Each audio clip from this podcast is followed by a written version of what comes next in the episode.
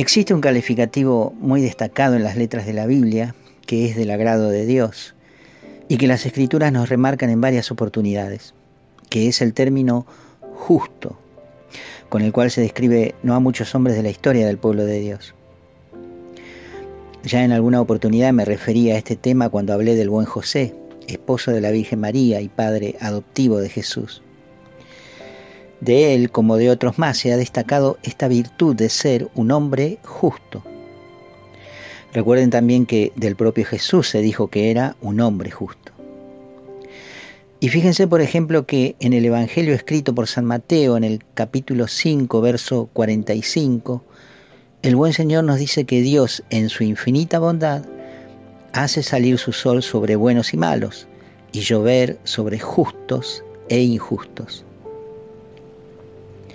Es tan importante esta virtud del hombre que Jesús declara abiertamente que Él no ha venido a llamar a los justos, sino a los pecadores. Lo que nos lleva a pensar que el hombre justo para Dios es, digamos dentro de lo comprensible del término, un hombre santo, y que por ser justo ya tiene el agrado de Dios.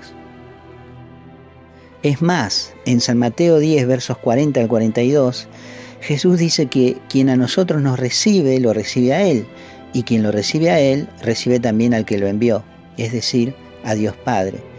Y agrega después de esto que el que recibe a un profeta, recompensa de profeta recibirá, y quien recibe a un justo, recompensa de justo recibirá.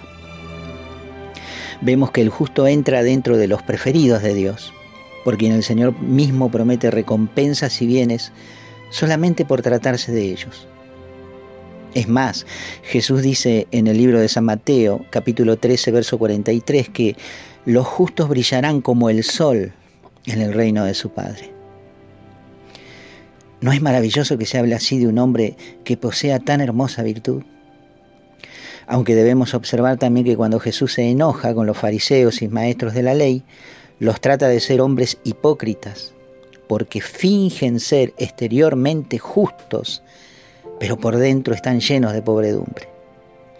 Y los termina comparando con sepulcros pintados, que por fuera parecen bonitos, pero que por dentro están llenos de huesos muertos y de toda inmundicia. Asimismo como Dios expresa su agrado por el hombre justo, expresa también su desagrado por el que no lo es. Puede que no estemos dándonos cuenta, hermanitos, de este valor humano por el que Dios siente preferencia, la justicia. Ahora bien, estamos parados aquí en medio de este mundo injusto que arremete constantemente contra nuestros valores. Todos los días vemos actos injustos, tratamos con personas injustas y hasta nos relacionamos de modo natural con gente que tiene intenciones y pensamientos injustos pero para no ser tampoco tan intransigentes con nuestros propios hermanos, reconozcamos que también nosotros somos en menor o mayor medida personas injustas. Lo somos por naturaleza o lo somos porque lo hemos aprendido. Lo somos por ambición o lo somos por pura maldad.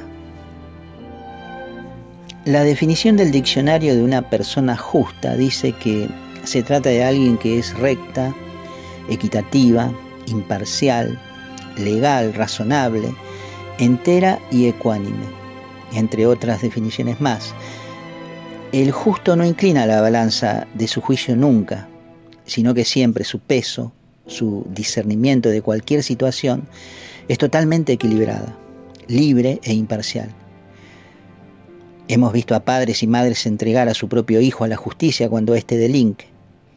Eso es ser justo no favorecer a nadie por conveniencia o por parentesco o por interés, es ser una persona justa. Y Dios ama eso. Pero además, ya hablando en términos humanos un poco más exigentes, el hombre y la mujer justos no se embrollan en chismes ni en murmuraciones, sino que al contrario, muestran un profundo respeto por las personas tanto exterior como interiormente. Lamentablemente muchos de nosotros no sabemos medir los daños que pueden provocar algunos pequeños actos injustos a los que nos acostumbramos por consecuencia de este mundo injusto. porque hay que admitir que el mundo influye para que seamos agresivos, deshonestos, ventajeros y egoístas.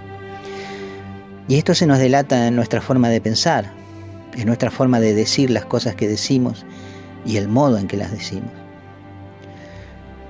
Tengo que afirmar aquí que Jesús nos dice por San Mateo en el capítulo 12, verso 37, que por nuestras palabras seremos declarados justos y por nuestras palabras seremos condenados.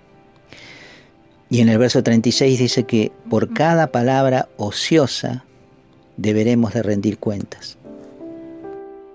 Y si investigamos el Antiguo Testamento veremos una lista interesante en el libro de los Proverbios, en el capítulo 6, versos del 16 al 19, que nos dice el Señor, Seis cosas hay que aborrece el Señor, y siete son abominación para su alma. Observen esto. Ojos altaneros, lengua mentirosa, manos que derraman sangre inocente, corazón que fragúa planes perversos, pies que corren ligeros hacia el mal, testigo falso que profiere calumnias y el que siembra pleitos entre los hermanos. Me viene a la memoria la pregunta que los discípulos le hicieron a Jesús aquel día en que se encontraron con el joven rico, que se retiró triste al saber que su riqueza le era más valiosa que su alma. ¿Quién podrá salvarse? le preguntan los discípulos a Jesús. Tranquilos hermanos, que aquí lo más importante es que el Señor ya nos ha dado el reino y en Cristo ya poseemos la salvación. Esto de la justicia se trata de estar en el mundo siendo de Cristo, pero no vivir y ser como es el mundo. Si la gente del mundo es violenta y agresiva, ¿por qué debo serlo yo también? Si en el mundo el que puede saca ventaja de otro sin importarle a quién tiene que pisar, ¿por qué yo tengo que ser igual? Si en el mundo es común la traición, el engaño, la mentira, ¿por qué yo tengo que obrar de la misma manera? La verdad, mis hermanitos, es que si realmente podemos nosotros hacer una diferencia en este mundo injusto, deberíamos hacerlo. Porque en estas cosas se verán si pertenecemos a Cristo o no. En la parábola de los talentos que nos cuenta San Mateo en el capítulo 25, verso 21, está escrito, siervo bueno, en lo poco has sido fiel, al frente de lo mucho te pondré. Y ser fiel en lo poco es observar que no se nos escapen los pequeños detalles que puedan convertirnos en personas injustas. La murmuración, el chisme, las malas intenciones escondidas, las violencias cotidianas, la maldad que todos albergamos adentro y que el mundo nos hace creer que son normales.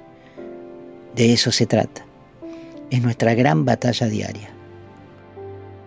Aún así, no pienses que no lo vamos a conseguir. Ya está hecho. Dios nos ha cambiado. Hemos sido transformados. El reino de los cielos se esparce por todas partes cuando salimos al mundo. En la amabilidad con la que tratamos a los demás, en el saludo respetuoso a todos, en la disposición que tengamos de ayudar a otros, en la generosidad de nuestras manos.